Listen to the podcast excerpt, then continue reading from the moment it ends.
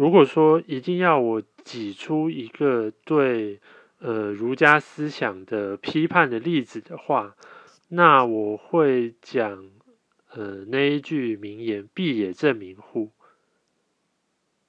就是要名正而言顺这件事情。呃，证明其实反映的就是那种很。单一的二元论，正啊、反啊、是啊、非啊，然后黑啊、白啊等等的，呃，从那个心理学上来讲，吼，这其实是一种很呃幼稚的心智，人大概。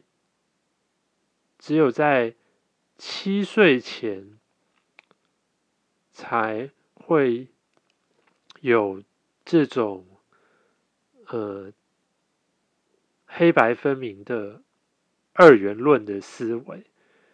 可是，当他越长越大了以后呢，就会发现这个世界不是。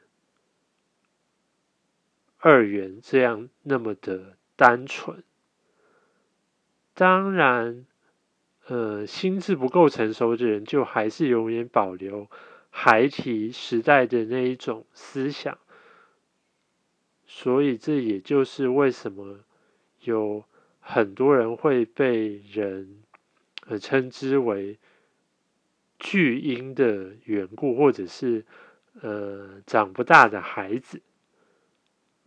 好，那呃，如果要我举一个实例的话，就是哦，抱歉，我应该要讲说，而且呢，这个价值判断哦，其实都是相对的。怎么来说呢？这个世界上唯一不会改变的东西，就是改变本身。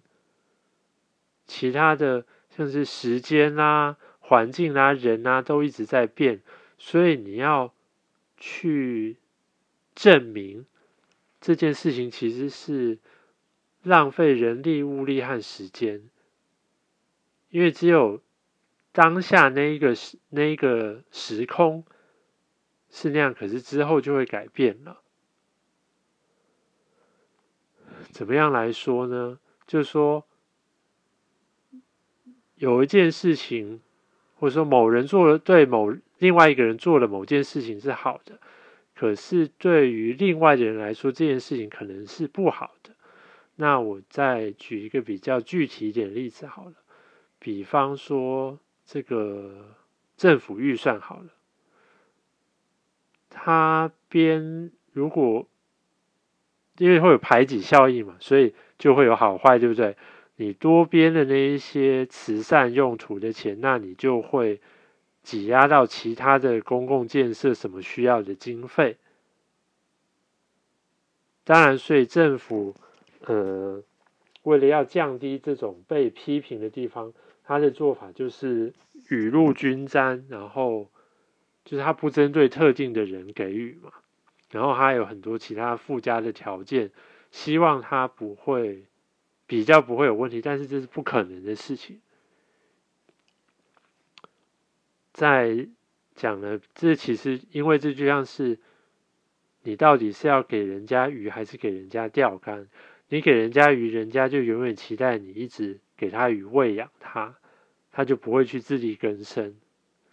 可是你给他钓竿的话，他可能学不会或学不好，或者是他没有意愿，所以其实这种东西就是很复杂，绝对不是什么是非黑白的二元可以去判定的。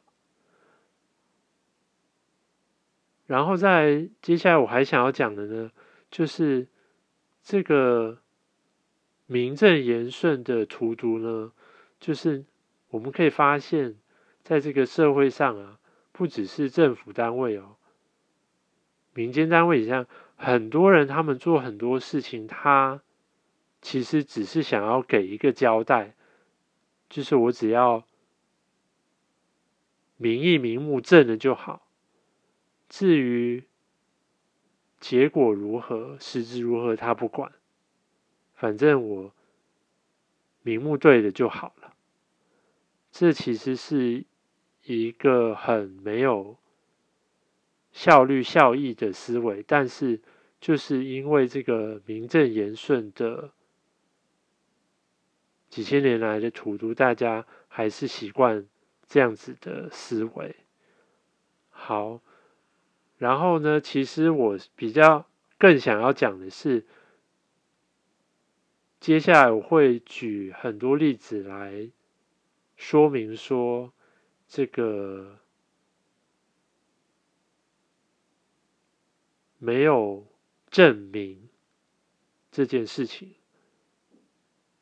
全然都是看你用什么样的立场去解释这些事情。那接下来的好几个礼拜呢，我都会。讲历史上的例子来说明这个